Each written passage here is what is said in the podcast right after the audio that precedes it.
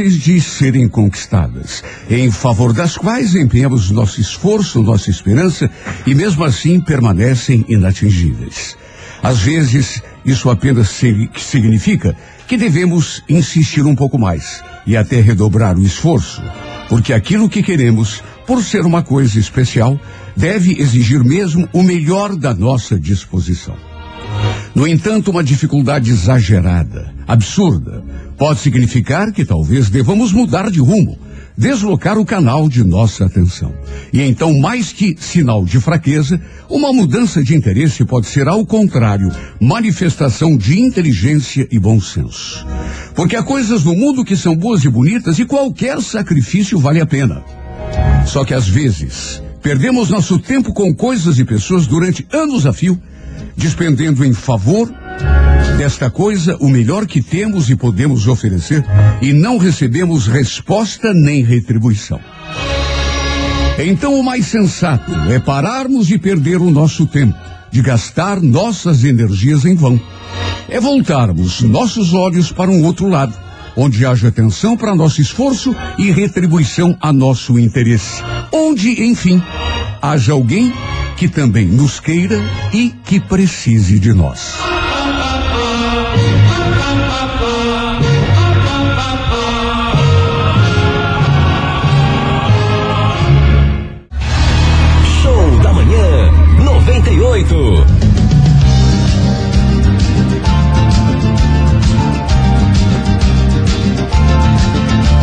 Agora são 8 horas e 8 minutos em Curitiba. Confirme, por favor, a temperatura, Rafa.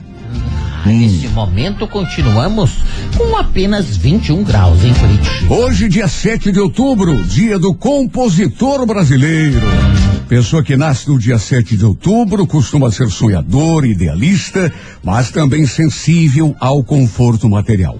Sociável, humanitária, não tolera covardia e, sobretudo, as injustiças. Vive arquitetando mudanças e fazendo planos, mas nem sempre demonstra perseverança para transformá-los em realidade. Apesar de seu inegável refinamento social, é um tanto crítica e, por vezes, pode exagerar na franqueza ao manifestar suas opiniões. Embora normalmente dócil e pacífica, tem opinião própria sobre tudo e, secretamente, um lado um tanto teimoso, que se manifesta nos momentos em que se sente incompreendida ou contrariada. É um tanto vaidosa e atribui muita importância ao que os outros pensam sobre sua aparência, sua capacidade e seu modo de ser. Fica bastante magoada com críticas, sendo que os elogios também têm sobre seu comportamento uma grande influência, pois é bastante sugestionável. Perde algumas boas chances na vida, por não ter firmeza e capacidade de decisão, embora quase sempre tenha mais de uma oportunidade em tudo. No amor, é romântica e sentimental, mas um tanto indecisa. Também nasceu no dia 7 de outubro a roqueira baiana Pitch. Opa! O anjo da guarda dos nascidos no dia 7 de outubro é Poiel. Inclusive, anjo da guarda da Pitch, né? Isso mesmo. Poiel, o anjo da guarda dos nascidos no dia 7 de outubro. Para você que hoje completa mais um ano de vida, um grande abraço, parabéns e feliz aniversário.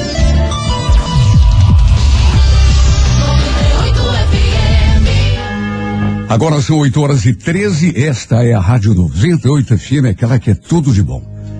Chegado o momento de erguermos os olhos para o céu, depois fecharmos os olhos e entrarmos em contato direto e intenso com o Criador do universo. É verdade, recebe nossa oração, Senhor Jesus. Aquele que tudo pode e tudo sabe. Aquele que está sempre a nosso lado. Mesmo nas horas mais difíceis. Aliás, principalmente nas horas mais difíceis. Sim. Não importa que ontem tenha dado errado, que você não tenha conseguido determinado objetivo, ou que a dificuldade, ou a doença, ou a desconfiança tenha abalado a tua vida. Não importa. Não importa. Hoje é um novo dia. Sim. Hoje tudo vai dar certo. Porque quem acredita em Deus, o Todo-Poderoso, reverte qualquer situação. E nesse momento estaremos revertendo. Tudo que deu errado dará certo hoje. Amém. Está escrito: o choro pode durar uma noite inteira, não importa. a alegria virá pela manhã. Pois é chegada a manhã da glória. Hoje nada será capaz de nos derrotar, nem desanimar. Porque tu, Senhor, o Todo-Poderoso, é nosso escudo e sustentáculo. O poder de nossas dificuldades e inimigos se desfaz diante da tua presença poderosa. Glórias a ti. Tu és o nosso refúgio, Senhor.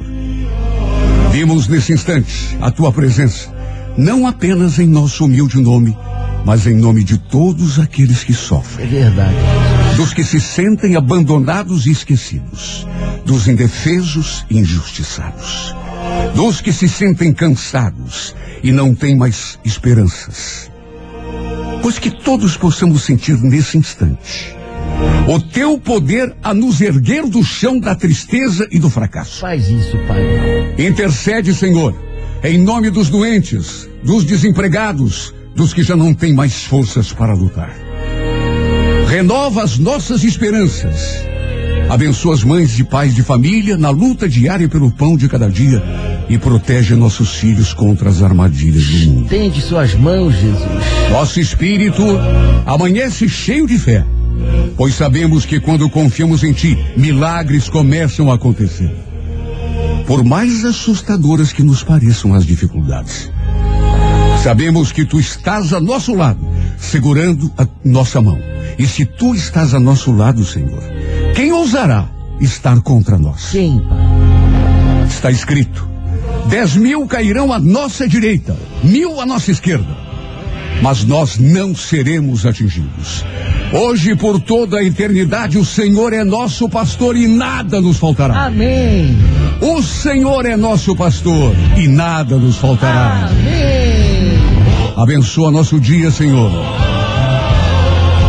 Faz decidir o marco da nossa vitória, o começo de uma nova vida. 98 FM, a rádio que é tudo de bom. Daqui a pouquinho, oito e meia da manhã, romance no ar. Carta de amor inédita na música da minha vida. É tudo de bom, é tudo de bom. 98,9. 98. Show da Manhã 98. Com Renato Gaúcho.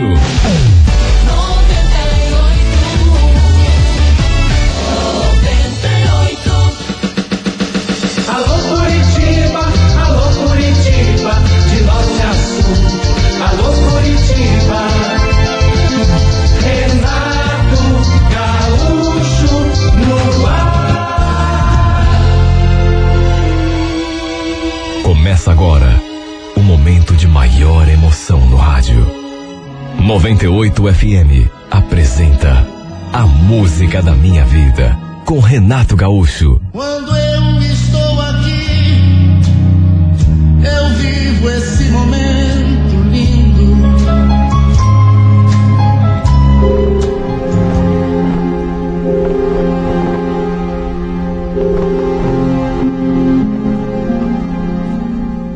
Eu era mãe solteira. Morava com a minha mãe e meu filho de quatro anos.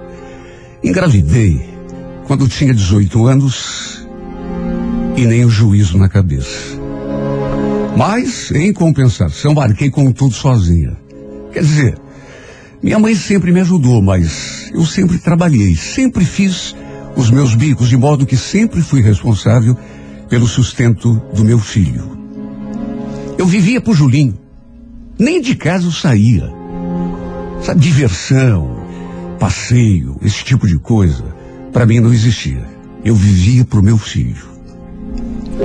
Aliás, vivendo a vida que eu vivia, eu achava sinceramente que jamais conheceria alguém interessante, nem ia me apaixonar nunca mais, nem viver aquela linda história de amor que toda jovem sonha que vai viver um dia. Mas aí, aí o destino me colocou o Silas no meu caminho. A gente se conheceu no ônibus. E desde o começo, ele me chamou a atenção. Antes de trocarmos as primeiras palavras, a gente ficava se olhando assim de longe, curtindo aquela paquerinha inconsequente, até que um dia ele tomou coragem e se aproximou. Perguntou meu nome, onde eu morava. E depois aquilo que ele queria mais saber, se eu era comprometida. Ele foi perguntando e eu fui respondendo, meio tímida, meio insegura, meio sem jeito, mas fui respondendo. Ele não era de Curitiba, ele tinha vindo do interior. Fazia pouco mais de um ano que estava morando aqui. Segundo me contou, dividia uma casa com um primo e um amigo. Moravam os três juntos. Sua família tinha permanecido toda na cidade de origem. Depois que conversamos pela primeira vez, eu gostei ainda mais dele. E depois desse dia, sempre que a gente se via, eh, ele se aproximava e a gente ficava ali conversando. A verdade é que, sem me dar conta, ele passou a dominar o meu pensamento. Sabe aquela coisa? Você começa a pensar na pessoa um dia, depois conversa com ela, pensa mais um pouco, de repente não consegue pensar em mais nada. Sabe, o melhor momento do meu dia era quando a gente se via. E pelo jeito dele, porque a gente observa, a gente presta atenção, eu acho que ele estava sentindo a mesma coisa em relação a mim. Mesmo assim, demorou para que ele me chamasse para sair. Olha, eu fiquei numa felicidade tão grande. Lembro que eu cheguei em casa e até minha mãe notou que estava com um sorriso diferente. Ela até perguntou: Nossa, que carinha é essa, Vera? Parece que ganhou na loteria. Aliás, não é de hoje que eu venho notando que você está meio diferente. Conta para tua mãe o que está acontecendo. Ah, mãe, não é nada. Eu estou feliz. Não posso? Aliás, tem como a senhora ficar cuidando do Julinho hoje para mim? É que eu vou precisar sair um pouco. Ela olhou assim para mim como que já adivinhando, né? Não fez nenhum comentário, mas tenho certeza de que adivinhou o que eu ia fazer. Sair com alguém. Estava explicado o meu olhar apaixonado e a minha carinha de felicidade. Tomei um banho, me arrumei, sem conseguir desfazer aquele sorriso do- dos lábios. Olha, podia até ser exagero meu. Mas acho que naquelas alturas já estava encantada por ele. No horário combinado, a gente se encontrou no terminal, conversamos um pouco, até que ele me pediu um beijo. Na verdade, nem precisava ter pedido nada, porque era tudo o que eu mais queria na vida. Desde o começo, eu contei para ele que era mãe solteira. E ele não pareceu ter ficado incomodado, não. Bom, ainda bem, né? Porque confesso que eu fiquei eh, com um pouco de medo de ele acabar não querendo ter nada comigo depois que soubesse que eu tinha um filho. Aquela foi apenas a nossa primeira vez, assim, de maior intimidade, o nosso primeiro encontro. E nessas alturas, eu já não tinha mais nenhuma dúvida de que estava gostando mesmo dele, de verdade. Ele me levou até a sua casa algumas vezes. Eu conheci o seu primo, seu amigo com quem ele morava. Aliás, cheguei a pensar eh, que de repente não ia dar certo aquilo, porque, sei lá, três homens morando na mesma casa. Quem começou a não gostar muito dessa história, principalmente depois que eu dormi a primeira noite na casa dele, foi a minha mãe. Porque, segundo ela, eu não parava mais em casa, não dava nem atenção pro meu filho. No fundo, no fundo, eu sabia que ela tinha uma certa razão. Mas é que eu estava tão apaixonada que não conseguia pensar em mais nada. Só queria estar ao lado do Silas, aproveitar cada instante que pudesse para ficar com ele. Aliás, também o levei em casa para conhecer a minha mãe, o meu filho. Só que a mãe, apesar de não tê-lo tratado mal, longe disso, ficou meio com o pé atrás com ele. Depois, inclusive, quando ele foi embora, falou um monte. Que ele não era o rapaz certo para mim, que de repente ele só estava passando o tempo comigo e que eu merecia coisa melhor. Até isso ela falou. Sabe, conversa de mãe. Só que eu não estava nem aí. Sem contar que ela ficou dizendo que eu devia dar mais atenção pro meu filho. Não ficar batendo perna na rua, como eu estava fazendo. Parece que ela não conseguia entender que eu estava completamente apaixonada. O problema foi que a gente acabou se descuidando e em pouco tempo de namoro aconteceu o inevitável. Eu acabei engravidando. Bom, aí aconteceu aquilo que eu já estava esperando, né? Minha mãe, quando soube, ficou louca da vida. Chegou a dizer que eu tinha perdido o juízo. Mãe sabe como é. Mãe é assim, né? Fazer o que se eu estava apaixonada?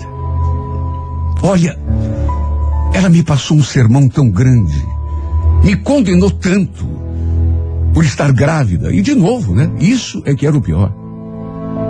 Repetiu que não dava atenção ao filho que já tinha, que dirá agora que eu estava grávida de novo. Você não cuida nem do Julinho, Vera. E agora, você tem coragem de engravidar de novo? Quem você pensa que vai dar jeito nesse teu segundo filho aí? Você pensa que eu vou cuidar? Tira o cavalinho da chuva. Você que é mãe. Olha, ela ficou tão zangada, mais do que isso, ficou revoltada com a minha gravidez. Ao contrário dela, no entanto, o Silas recebeu a notícia muito bem. E olha que eu estava com tanto medo. Que ele ficasse zangado porque a gente ouve tanta coisa. Quando a menina engravida, sabe, o namorado, eh, na maior parte das vezes, fica fulo, fica zangado. Tem aqueles, inclusive, que abandonam a mulher. Só que ele não. Ao contrário. O Silas ficou tão feliz. Me deu um abraço tão apertado, me beijou. Eu e a minha mãe, no entanto, a gente passou a se desentender muito por causa da minha gravidez. Ela não achava certo eu ter engravidado de novo. Eu acho até que ela pensou que eu fosse levar o Silas para morar ali em casa com a gente. No fim, para minha surpresa, foi ele que me convidou para morar na casa dele. Na hora eu nem acreditei.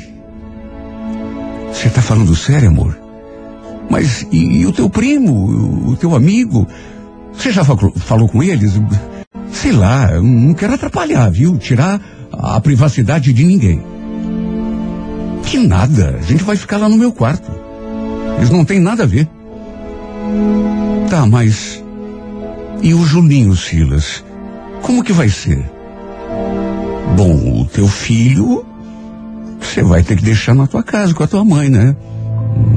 Não dá para ele vir morar aqui. Olha, de qualquer maneira, eu estava feliz, mesmo com todas as dificuldades. Com a minha mãe é que foi um caos. A gente discutiu tanto. Mas no fim, deixei meu filho com ela, juntei a minha trouxa e me mudei para a casa do Silas.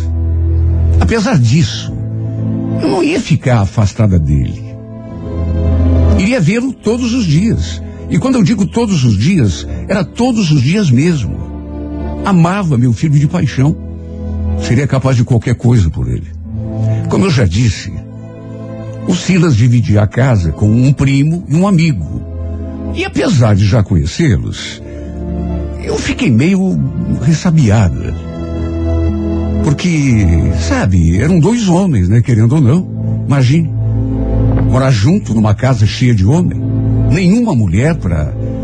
Confesso que fiquei até com um pouco de medo de isso acabar atrapalhando o nosso relacionamento.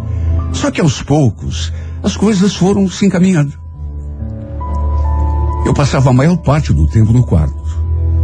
Mas tinha de cozinhar, limpar a casa, lavar a roupa, de modo que era inevitável ficar circulando pelos cômodos ali, mesmo com os meninos na sala, olhando televisão, conversando.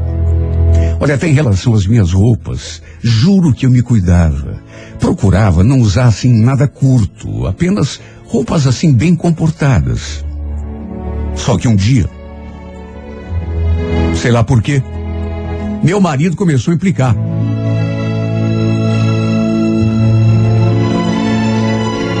sei lá porquê, mas. Ele deu a entender que o seu primo e o seu amigo andavam olhando muito para mim.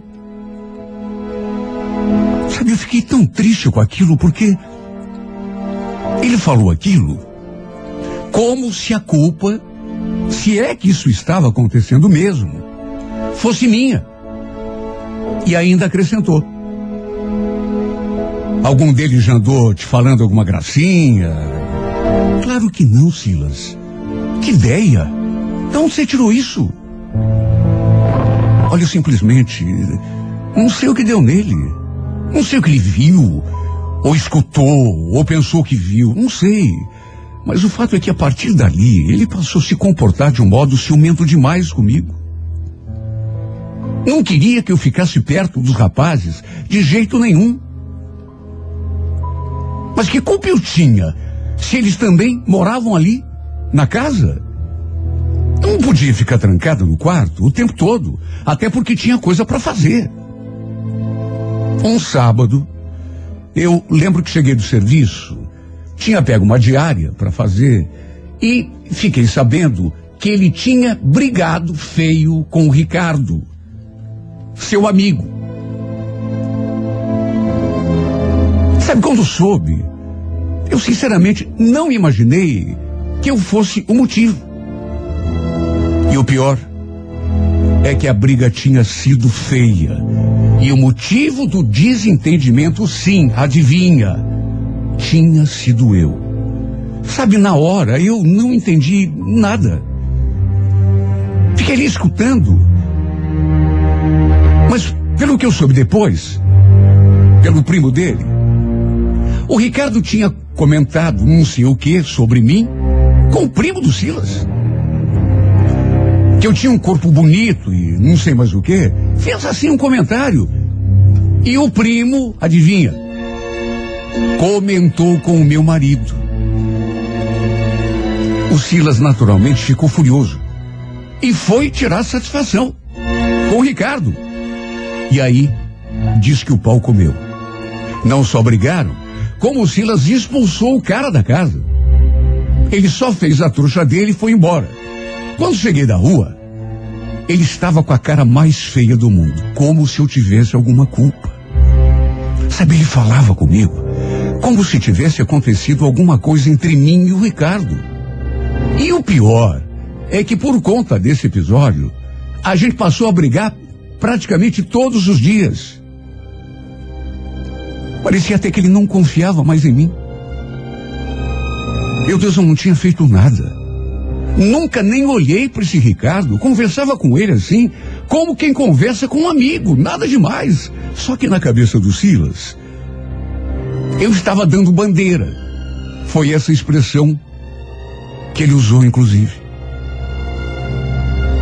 Ele achava que eu provocava o tal do Ricardo. Juro pelo meu filho que nunca fiz isso. Pelo contrário, até evitava. Olha, eu cheguei a virar a cara com o primo dele, porque se tinha acontecido com o amigo, poderia muito bem acontecer com o primo também. E o pior é que eu fiquei com raiva do primo dele. Porque ele que tinha feito intriga, enchido a cabeça do Silas de bobagem. Mesmo o Ricardo tendo saído da casa, as brigas não pararam. Ele começou a me acusar de coisas que eu não tinha feito. Um dia, ele chegou a dizer: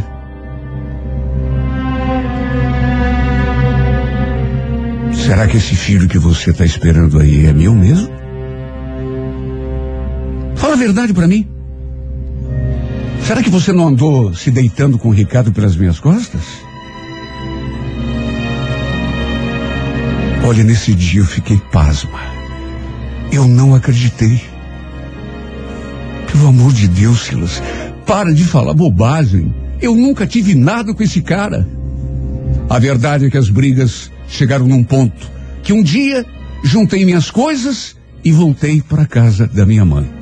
Eu já não aguentava mais aquele clima ruim.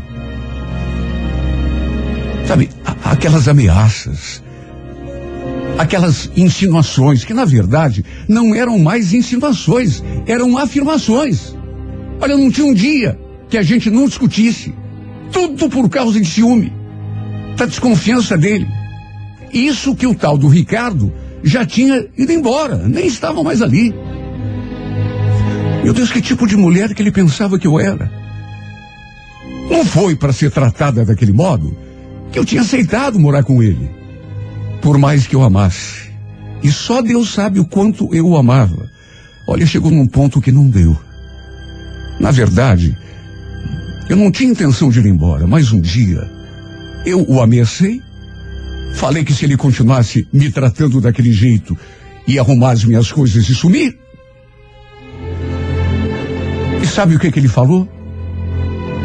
Pois vá. A porta está aberta. Não me restou alternativa a não ser fazer o que ele dizia. Olha, eu nunca tinha chorado tanto na minha vida. Fui obrigado a voltar para casa da minha mãe, que me recebeu com aquela cara, como quem diz: Não falei? Olha, foram os dias mais tristes da minha vida. Porque ele não foi falar comigo para a gente tentar se acertar de volta. Eu pensei que depois ele fosse até a casa da minha mãe para a gente conversar. Quem sabe até pedir desculpa, por, porque ele estava sendo tão injusto. Só que ele não foi me procurar. Sabe, a única coisa que me consolava era que agora eu estava pertinho do meu filho de novo.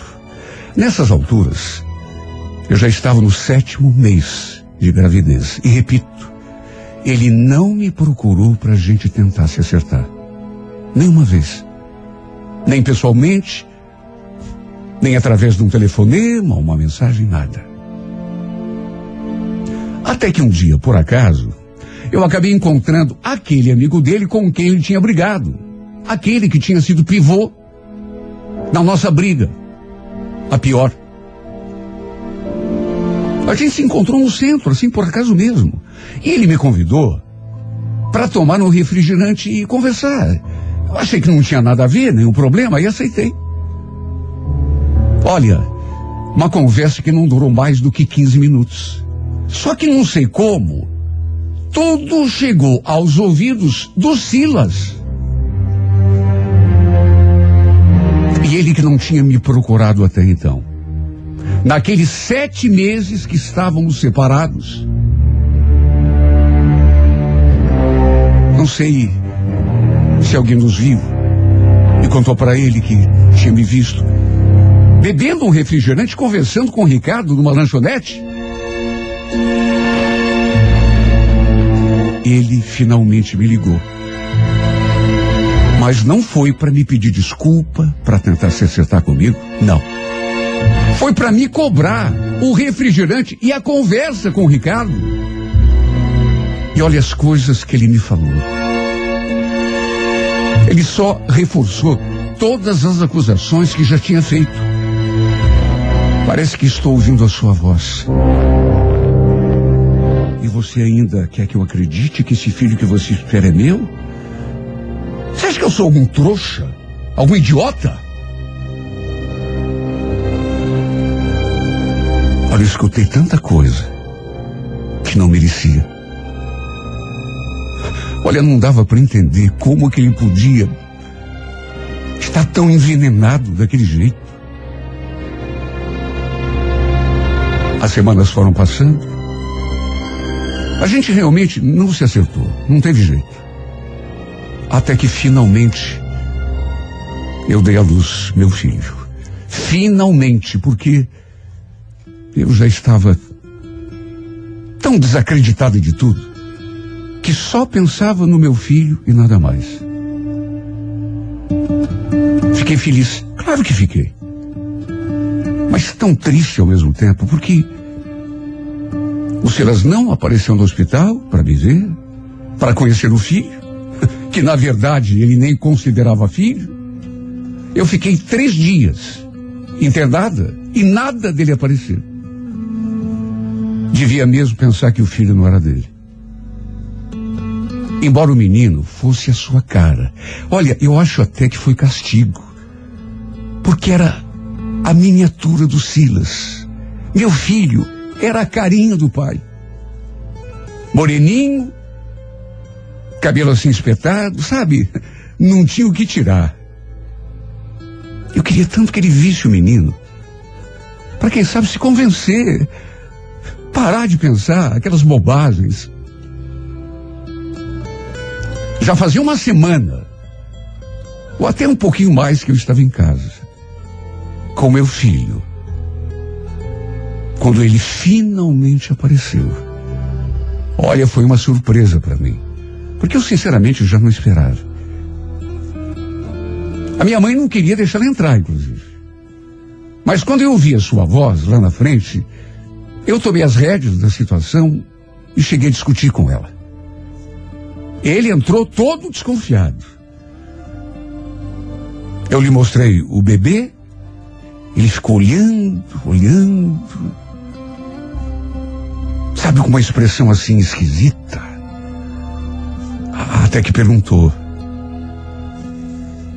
Será que eu podia segurar ele um pouquinho? Só um pouquinho. Ele é tão bonitinho, né? Naturalmente que eu falei que sim. E foi então que logo depois de pegar o Eduardo no colo, eu vi aquele pontinho brilhante assim no cantinho do seu olho. Era uma lágrima que não demorou muito escorreu pelo rosto.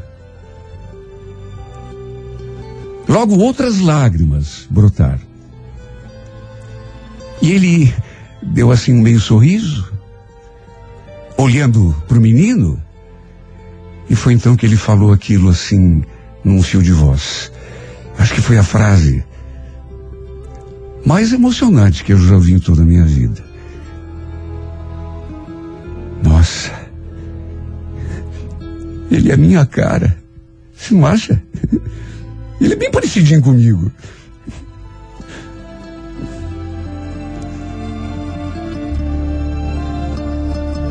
Ele perguntou o nome do menino, porque nem isso ele sabia. Falei que era Eduardo. Ele então olhou para mim com aquela cara de arrependido. Aquela carinha que eu sonhei ver na minha frente, mas que eu já não esperava mais. Vera, me perdoa, por favor.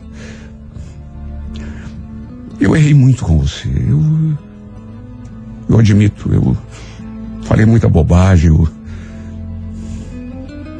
por favor, me perdoa. Eu queria tanto ficar com você, com nosso filho. O que, que você acha de da gente formar nossa família de novo? Eu prometo que nunca mais vou desconfiar de você, nem te ofender. Naquelas alturas, eu já estava chorando. A gente então se abraçou e eu naturalmente respondi que sim, que era tudo o que eu mais queria na vida. Ele estava perdoado.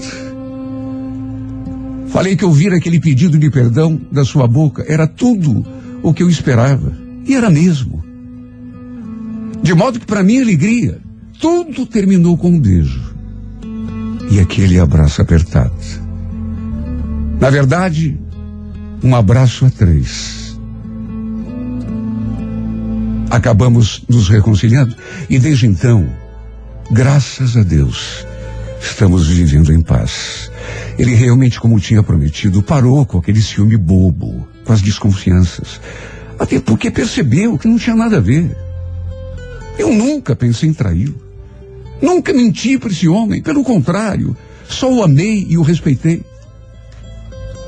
Hoje somos uma família.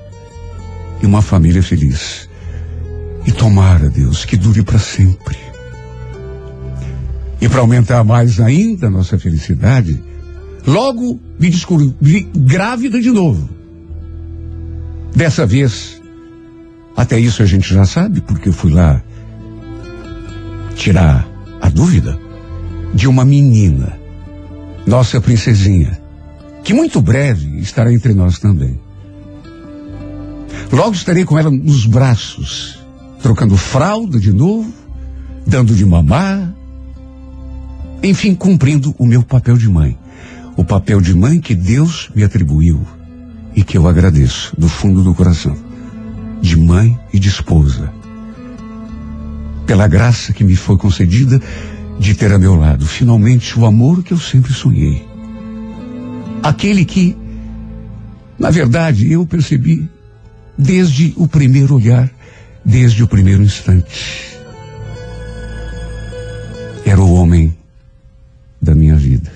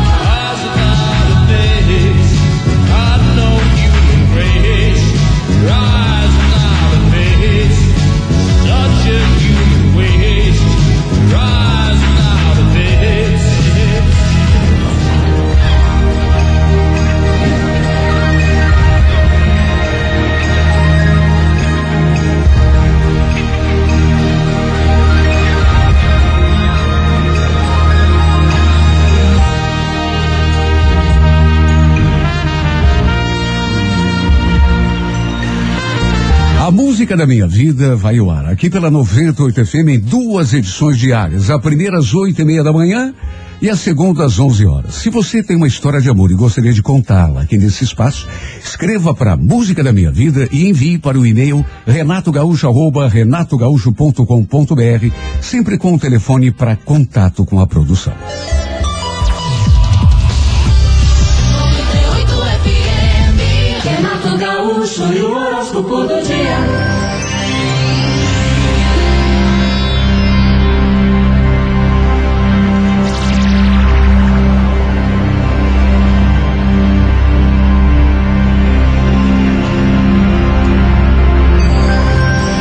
Muito bom dia para você do signo de Áries. Ariano, Ariana, encontrar os caminhos adequados para o teu progresso como pessoa, inclusive na vida profissional, nas tuas atividades, vai ser importante agora. Por isso, evite gastar energias em vão com coisa que você sabe já de começo, não vão te levar ao lugar em que você quer estar. Viu? No romance, coopere, demonstre interesse, eh, pelas dificuldades, pelas necessidades do outro, que isso é mais importante do que você possa imaginar. Corebege, número 21, hora 8 da noite. Bom dia para você de touro, taurino, taurina.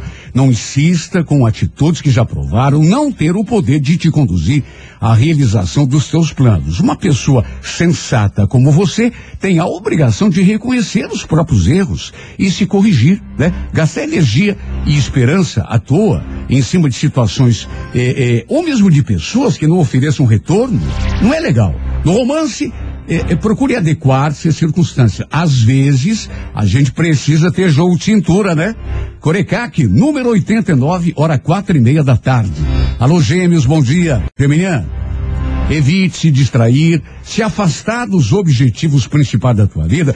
Toda hora acontece alguma coisa, surge uma dificuldade, pinta uma situação qualquer, que se a gente permitir, acaba desviando a nossa atenção do que é importante. Não permita isso. No romance, mantenha o foco também e não se preocupe em manter a pose, viu? Ninguém precisa ser perfeito para ser amado. A cor é laranja, número 52, hora favorável, 11 da manhã.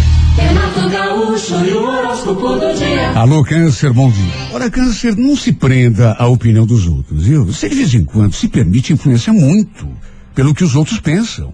Principalmente quando, de alguma forma, teu valor é colocado em dúvida. Não permita. Né? Autoconfiança é tudo da vida da gente. No romance, perceba que se você não tomar iniciativa para que alguma coisa realmente aconteça, nada vai mudar. Tudo depende de atitude. A Core número 81, horas sete e meia da noite. Alô, Leão, bom dia. Leonino, Leonina. Entenda que há muitas formas de uma pessoa se impor em relação às outras. Né? O modo espalhafatoso, agressivo, declarado, raramente dá bom resultado. Né? E, e- e- e- depois tem outra, viu? Ninguém gosta de admitir a superioridade do outro, né, Leão? Você nasceu com uma capacidade maravilhosa de se impor na categoria, pelo brilho, pela simpatia. Não precisa apelar. No romance, saiba proteger-se de situações potencialmente perigosas. Dar mole pro azar e estupidez. Cor violeta, número 23, hora favorável, seis e meia da tarde. Bom dia para você de Virgem. Olha, Virgem, a imaginação é uma faca de dois gumes. Assim como pode criar maravilhas, pode também criar fantasmas terríveis, né? Capazes de tolher a nossa iniciativa. Lembre-se, a imaginação cria. E pelas criações da tua imaginação, você é responsável. Ninguém mais. No amor, perceba que se você conseguir se soltar um bocadinho mais, ser mais espontâneo, tuas chances de agradar uma certa pessoa vão duplicar. Cor vermelha, número 19, hora onze e meia da manhã. Renato Gaúcho e o horóscopo do dia. Alô, Libra, bom dia. Olha, Libra, evite todo tipo de emoção que te induza a se sentir inferiorizado ou prejudicado. Sentimentos de autopiedade não ajudam ninguém a mudar sua sorte. Quer dizer, ajuda, mas para piorar. Entendeu? Negócio de ficar com pena de si mesmo, achando que outro é superior, que outro é mais isso, mais aquilo. Tá com nada, Libra. No romance, cuidado com exigências absurdas. Pessoas não são máquinas, né? A Curivinho, número 25, hora nove e meia da noite. Alô, escorpião, bom dia. Escorpião, Entenda que tem hora em que a gente precisa ser duro com as pessoas, botar pingo no i, aquela coisa toda. Agora tem hora em que é preciso dar um desconto, ser tolerante, né? Na ânsia de se fazer respeitar. É, de repente, às vezes, a gente acaba exigindo demais dos outros, né? E criando uma certa desarmonia que não convém. No romance escorpião, procure conhecer todos os fatos antes de fazer um julgamento ou de tomar uma decisão importante. Correção mão, número 12, hora duas e meia da tarde. Alô, Sagitário, bom dia. Sagitário, calma, disciplina e perseverança. Junte essas três coisinhas à tua excepcional capacidade e nada será impossível para você. Só que aquilo que parece fácil nem sempre é tão simples assim, né? Por isso que é preciso insistir. No romance, não se precipite. Saiba diferenciar sentimento de uma simples atração, que é coisa que você tá careca de saber, dá e passa. Cor Azul, número 89, hora 10 e meia da manhã. Gaúcho. Alô, Capricórnio, procure não envolver os outros em conflitos particulares teus. Evite atribuir culpas ou responsabilizar qualquer pessoa que seja pelas dificuldades tuas que você está enfrentando. No romance, perceba que sempre leva vantagem aquele que consegue transmitir alegria. Ninguém gosta de gente baixo astral, né? Corecaque, número 10, hora oito e meia da noite. Alô, Aquário, bom dia. Olha, Aquariano, perceba que a gente precisa de uma porção de coisas para se dar bem na vida. Agora, a principal, sem dúvida, é coragem, é confiança, né? O pior é que a gente precisa dessa coragem, não tanto para enfrentar os inimigos externos, mas sim para vencer nossos fantasmas íntimos. Quer o exemplo? Medo, né? Vergonha, coisas desse tipo que a gente tem que vencer. No romance, entenda que às vezes a gente não consegue o que quer porque não se dispõe a lutar com decisão. Pense nisso. Core Verde, número 09, horas 5 da tarde. Alô, Peixes, bom dia. Pisciana, Pisciano. Certas manias e dificuldades que eh, eh, todos nós temos, você pode reparar, são consequência da repetição de certos pensamentos e atitudes. Né? Lá pelas tantas, se você prestar atenção, você vai ver que a gente está repetindo o mesmo erro do ano passado, o mesmo, a mesma mancada do ano anterior. Né? Então a gente tem que aprender com a, com a inteligência que tem, com a experiência. No romance, aprenda a direcionar os sentimentos. Dê a César o que é de César, para usar uma linguagem bíblica. Corredorada, número 51, hora dez e meia da manhã. Sua manhã é tudo de com Renato Gaúcho.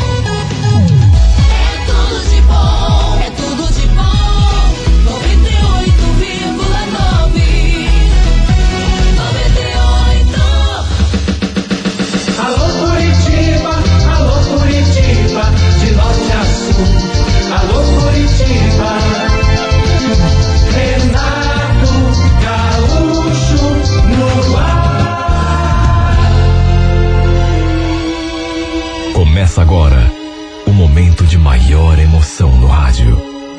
98 FM apresenta A Música da Minha Vida com Renato Gaúcho. Quando eu estou aqui, eu vivo esse momento lindo.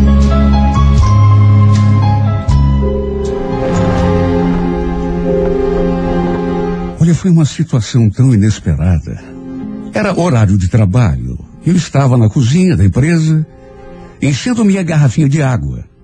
Quando do nada, senti aquela respiração assim, na região do pescoço, e levei aquele susto. Principalmente quando escutei aquela voz. Hum, cheiro gostoso. Que perfume que você usa, Sueli? Ou será que é perfume natural? Olha, eu cheguei a dar um pulo. Porque estava tão distraída. Era um colega de trabalho. Mas com quem eu nunca havia tido intimidade maior. Nossa, Wagner, você quer me matar do coração? Repito, apesar de sermos colegas, não tínhamos muita intimidade um com o outro, até porque não fazia muito tempo que eu trabalhava ali. Só quatro meses. Ele pediu desculpa, disse que não queria ter me assustado, mas repetiu que o meu perfume Era delicioso. E quando eu estava saindo pela porta, ainda acrescentou. Aliás, não é só o perfume que é gostoso, não, viu? Olha, chegou a me dar até um arrepio. Num gesto instintivo, eu saí daquela cozinha, mas arrepiada dos pés à cabeça. Olha, o olhar desse homem para mim não era um olhar comum. Era um olhar compatível com as palavras. Ele tinha desejo nos olhos. Sabe, dava para notar que mais do que olhar, ele estava com alguma intenção. A gente que é mulher que tem uma certa experiência e nem precisa muita, percebe na hora. Olha, me senti até mal. Até porque, pelo fato de ser casada e mãe de filhas, duas, e ele sabia disso, me sentia até um pouco, sei lá, desrespeitada. Só que depois que voltei lá para a sala, não consegui tirar aquela cena da cabeça. Principalmente o modo como ele me olhou. Cheguei a rir, assim disfarçadamente, quando me senti mais em segurança. O Wagner era um cara charmoso. Mexia com a cabeça da mulherada ali da firma. Eu sabia, inclusive, que ele já tinha saído com duas ou três meninas ali da empresa. Só que juro, nunca notei nenhum tipo de interesse dele por mim, pelo menos até aquele dia. Aquela foi a primeira vez que ele se aproximou de mim, daquele modo. Sabe, não sei explicar, mas. Isso me deixou tão perturbada. Como já falei, eu era casada, tinha filhas. A maiorzinha tinha nove anos, a caçula cinco. E eu gostava do meu marido. Aliás, o Fabinho era, pelo menos até aquele momento, eu sempre pensei que seria assim pro resto da vida. Era o único homem que eu conhecia na intimidade. A gente começou a namorar quando eu só tinha 16 anos. Ele foi o meu primeiro e único namorado. Primeiro homem que beijou na boca. Primeiro a quem me entreguei de corpo e alma.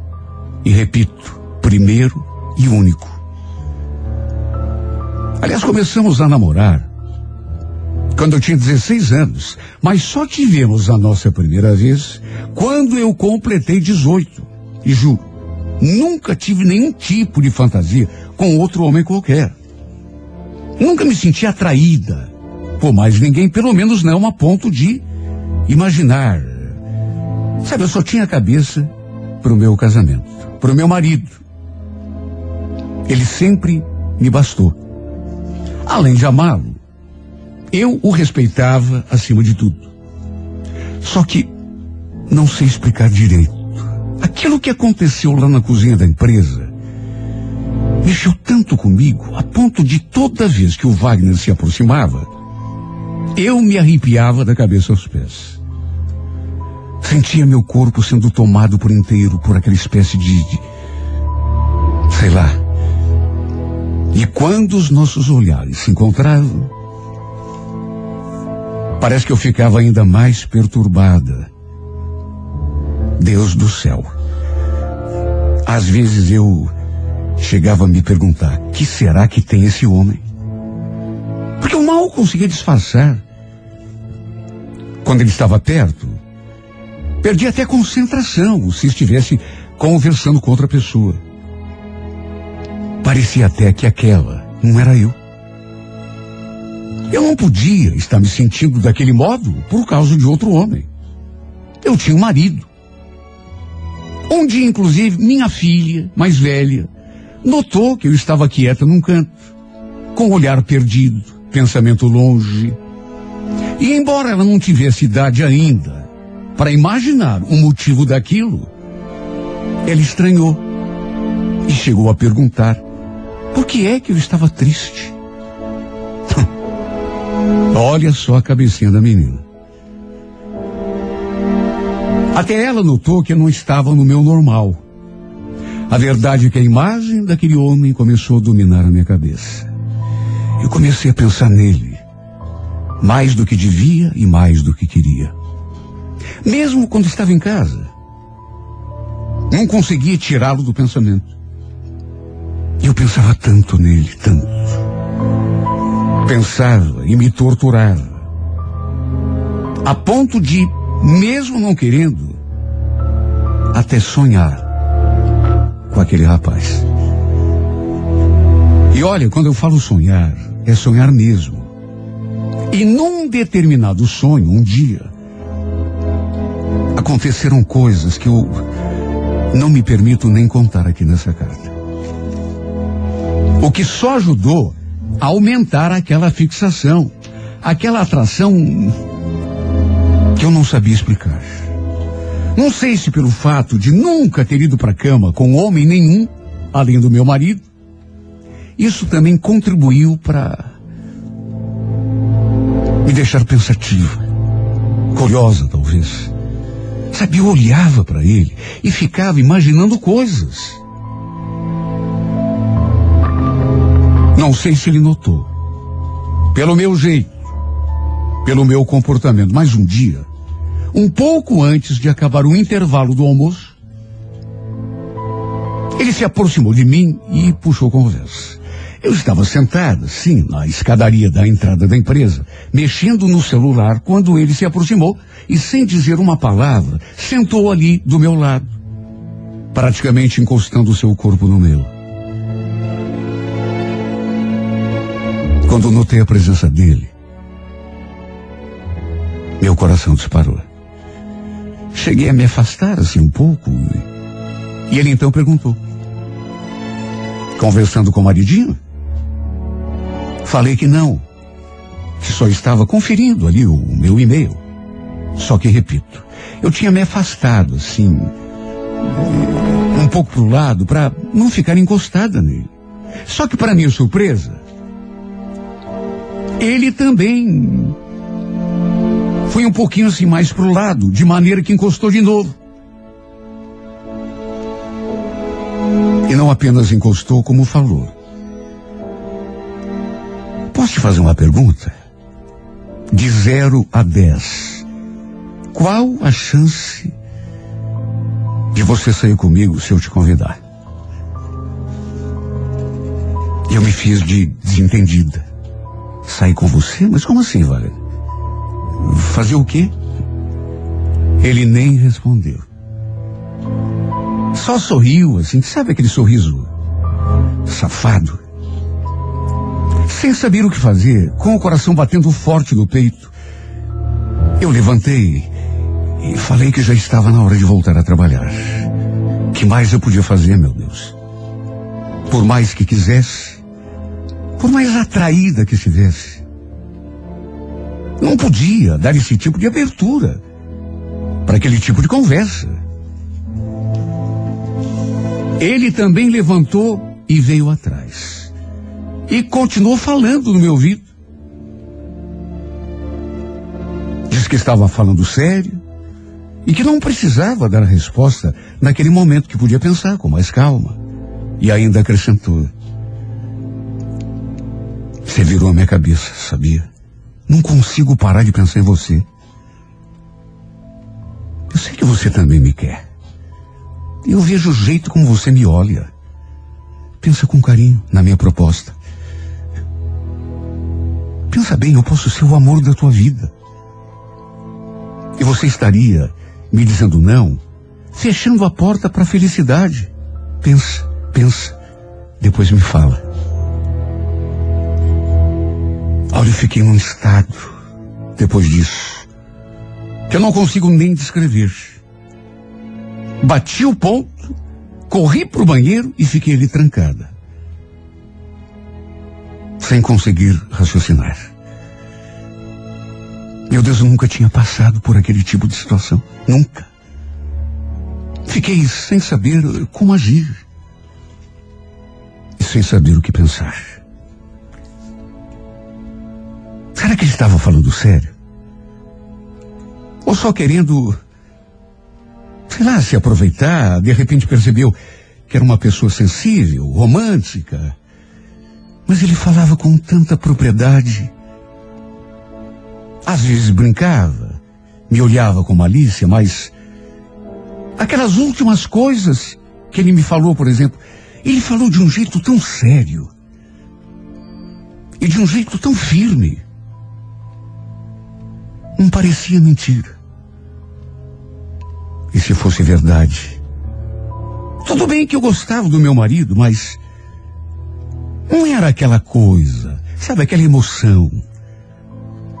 A gente já estava casado há algum tempo, e para dizer a verdade, nem no começo, tempo de namoro, foi assim uma coisa, sabe aquela paixão de tremer a perna, de deixar a gente meio maluca. Nunca tinha sido desse jeito, com essa intensidade. Eu acho que toda mulher pensa um dia encontrar um homem que desperte esse tipo de emoção nela. De modo que, mesmo que não tivesse acontecido nada, e eu nem tivesse dado abertura, metade de mim já queria experimentar aquela emoção. Eu me olhava no espelho e parecia que não era eu que estava ali, era outra pessoa, porque eu passei a sentir coisas que nunca tinha sentido. Simplesmente não consegui, naquela tarde, me concentrar no trabalho. E a partir daquele dia, se esse homem já dominava os meus pensamentos, dali para diante foi ainda pior. Se o que ele queria era virar o meu mundo do avesso, ele estava conseguindo. Passei a me sentir tão mal, porque eu não era daquele jeito. Eu passei a perceber que eu não tinha mais controle da minha vida e nem do meu comportamento. E é tão ruim a gente perceber que, que não tem mais o domínio da própria vida. Em casa, por exemplo, eu não conseguia nem ficar perto do meu marido. Imaginem olhar diretamente os seus olhos. Ficava com medo que ele percebesse alguma coisa, desconfiasse, como se estivesse escrito na minha testa que eu estava me sentindo atraída por outro homem. E pensando nesse outro praticamente o tempo todo. Eu não tinha feito nada de errado, pelo menos até então.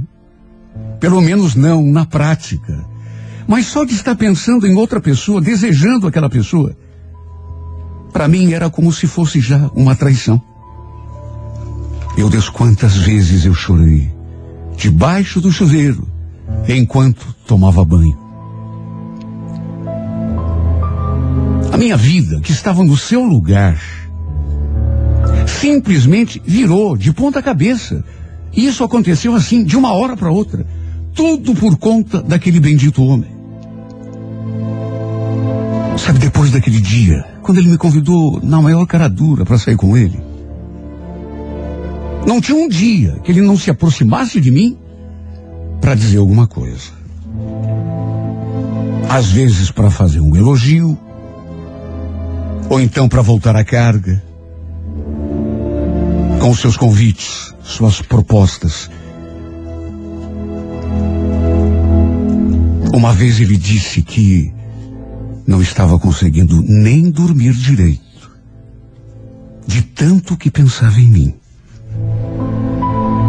de tanto que me desejava.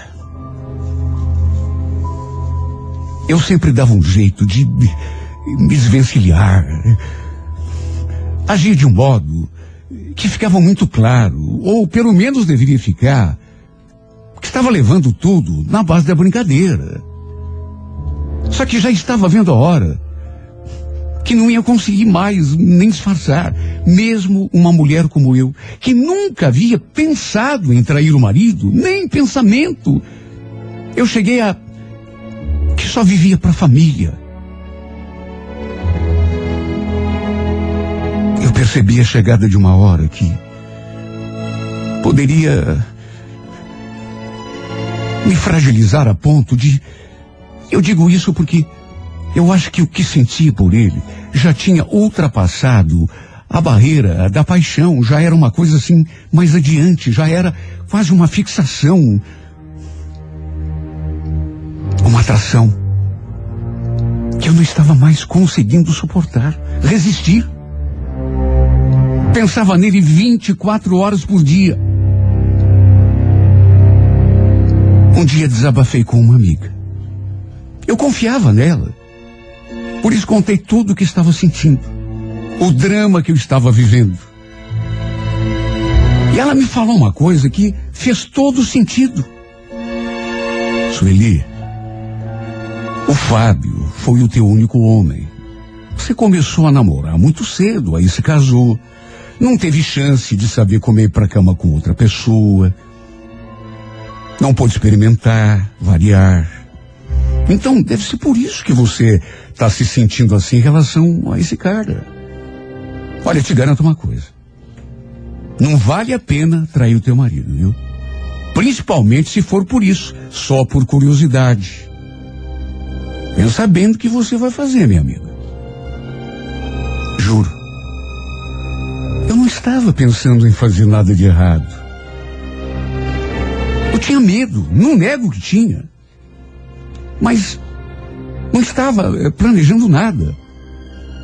No que dependesse de mim, não aconteceria absolutamente nada entre nós. Só tinha desabafado com ela porque não estava mais aguentando guardar tudo aquilo para mim. Só que depois de fazer aquele desabafo, eu até me arrependi. Dia após dia, ele voltava à carga. Me deixando cada vez com menos controle sobre mim mesma. Era esse o meu sentimento. Eu sentia que não tinha mais controle sobre o meu comportamento e a minha vida. Não precisava nem ele conversar comigo. Bastava vê-lo de longe ou escutar a sua voz.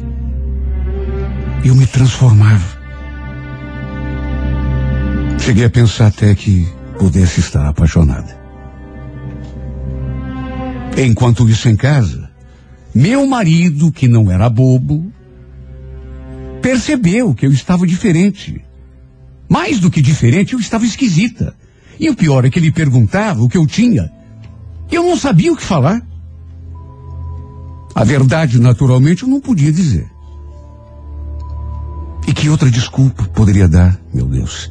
Não tinha. A verdade é que minha cabeça já estava a ponto de explodir.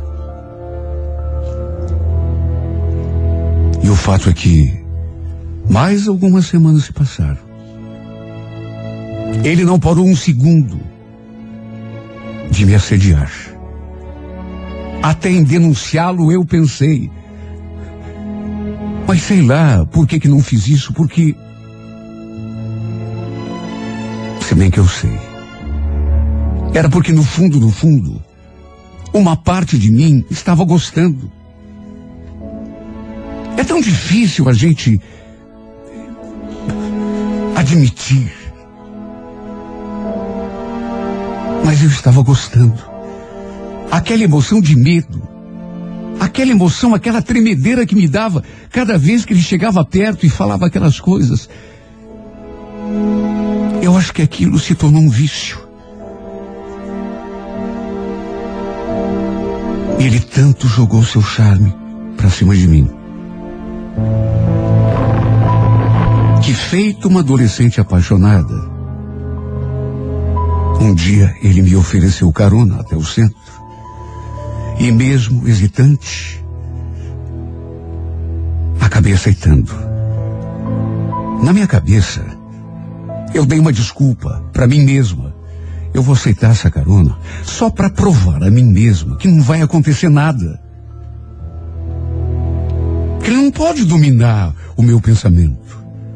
Que eu só faço aquilo que tiver vontade de fazer. Eu vou acabar com esse pesadelo agora mesmo. Tanto que deixei bem claro, mesmo aceitando a carona, que seria só a carona e nada mais. Cheguei a dizer: Você que não tente nada comigo, viu? Ele fez assim, uma cruz com os dedos e beijou os próprios dedos, como que prometendo, garantindo que nada iria acontecer. Sabe qual era o problema?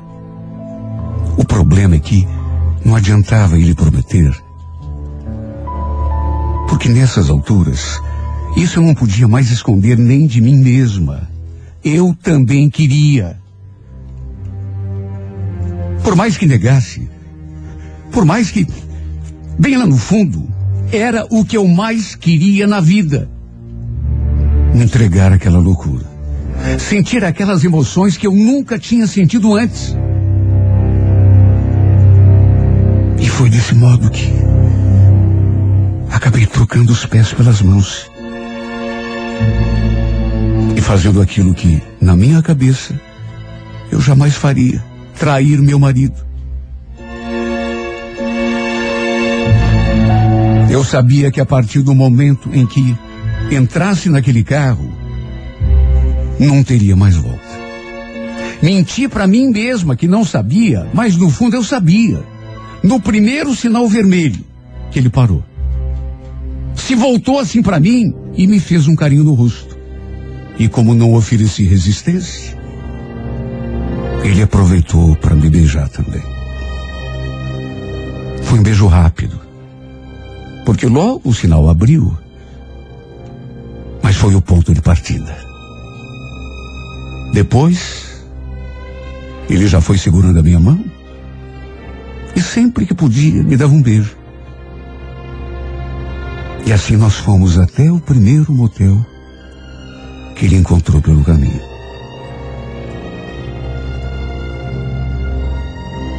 Eu não queria me valer de pretextos ou desculpas, mas eu juro, eu não conseguia pensar em mais nada. Estava entregue.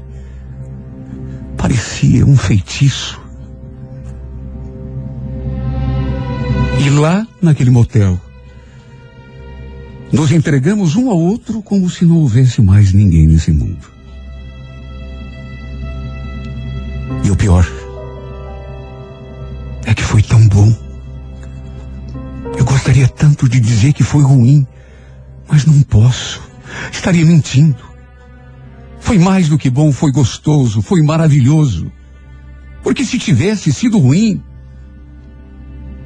talvez eu tivesse um motivo a mais para me arrepender.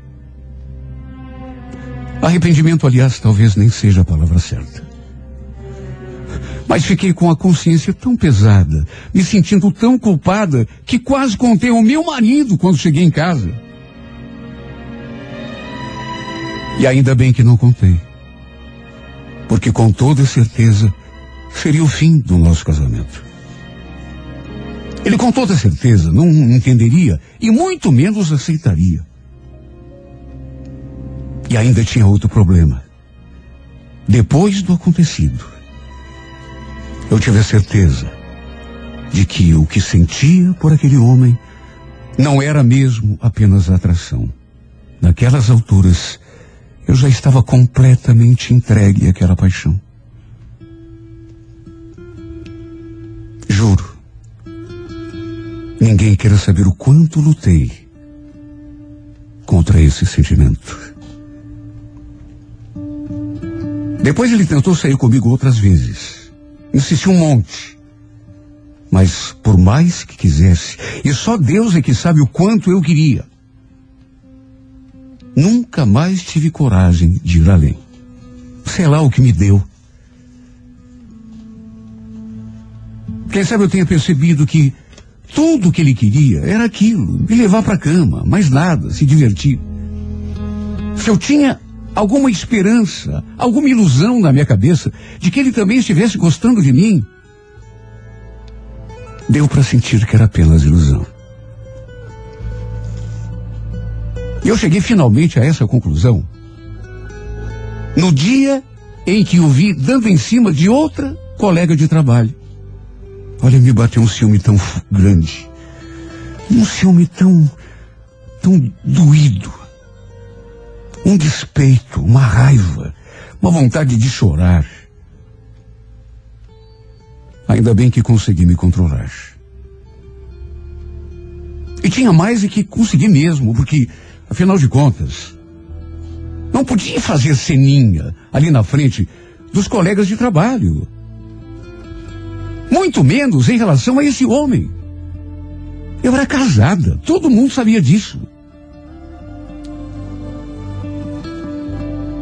Percebendo que estava a ponto de perder as rédeas da minha vida, de uma forma definitiva, se é que já não tinha perdido, e já antevendo que isso poderia levar à ruína do meu casamento, resolvi sair daquela empresa. Era o único jeito. Era o único modo. Foi uma decisão difícil, até porque eu precisava daquele trabalho, mas eu não tinha outra saída. Ou perdia o emprego, ou arruinava o meu casamento.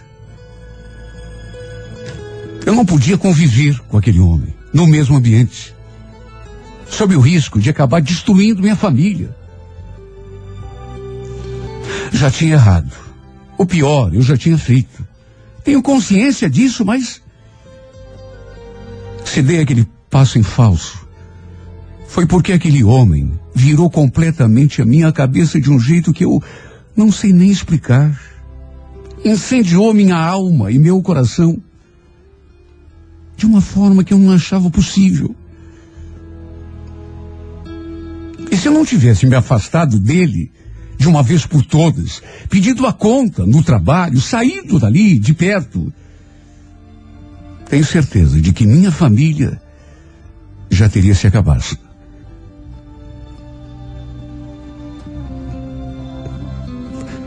Sei muito bem o tamanho do erro que cometi. Não tem um dia sequer que eu não me consuma, que eu não me censure, que eu não me condene em pensamento. Só que, meu Deus, não sei nem explicar como me deixei levar assim tão fácil. Logo eu, que achava que era superior a esse tipo de coisa. Pelo menos aprendi a lição. Se bem que, quando eu penso nisso, tentando me consolar, eu também me pergunto por que que tinha que ser desse jeito. Tudo bem que aprendi a lição. Tanto que depois fui forte para não ir além. Mas por que não aprendi a lição? Pelo bom senso, meu Deus. Pela razão. Ou por conta dos conselhos que me deu aquela minha amiga. Por que, meu Deus? Só fui aprender pelo erro, pelo sofrimento, por esse arrependimento que não me dá sossego um dia sequer.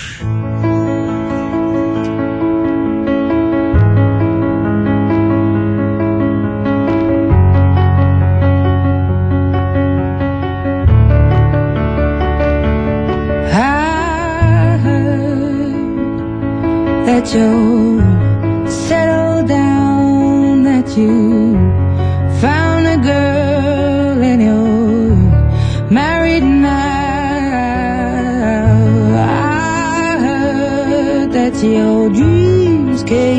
true.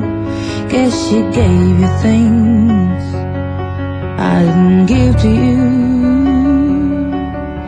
Old friend, why are you so shy? Ain't like you to hold back or hide from the light. I hate to turn up out of the blue uninvited, but I couldn't stay away. I couldn't fight it. I had hoped you'd see my face and that you'd be reminded that for me it isn't over.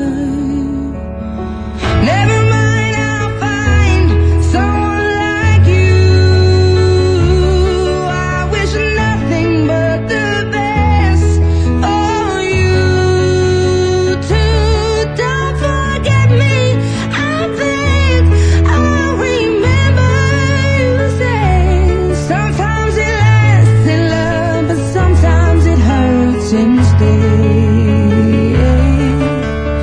Nothing compares, no worries or cares, regrets and mistakes, their memories made. Who would have known how?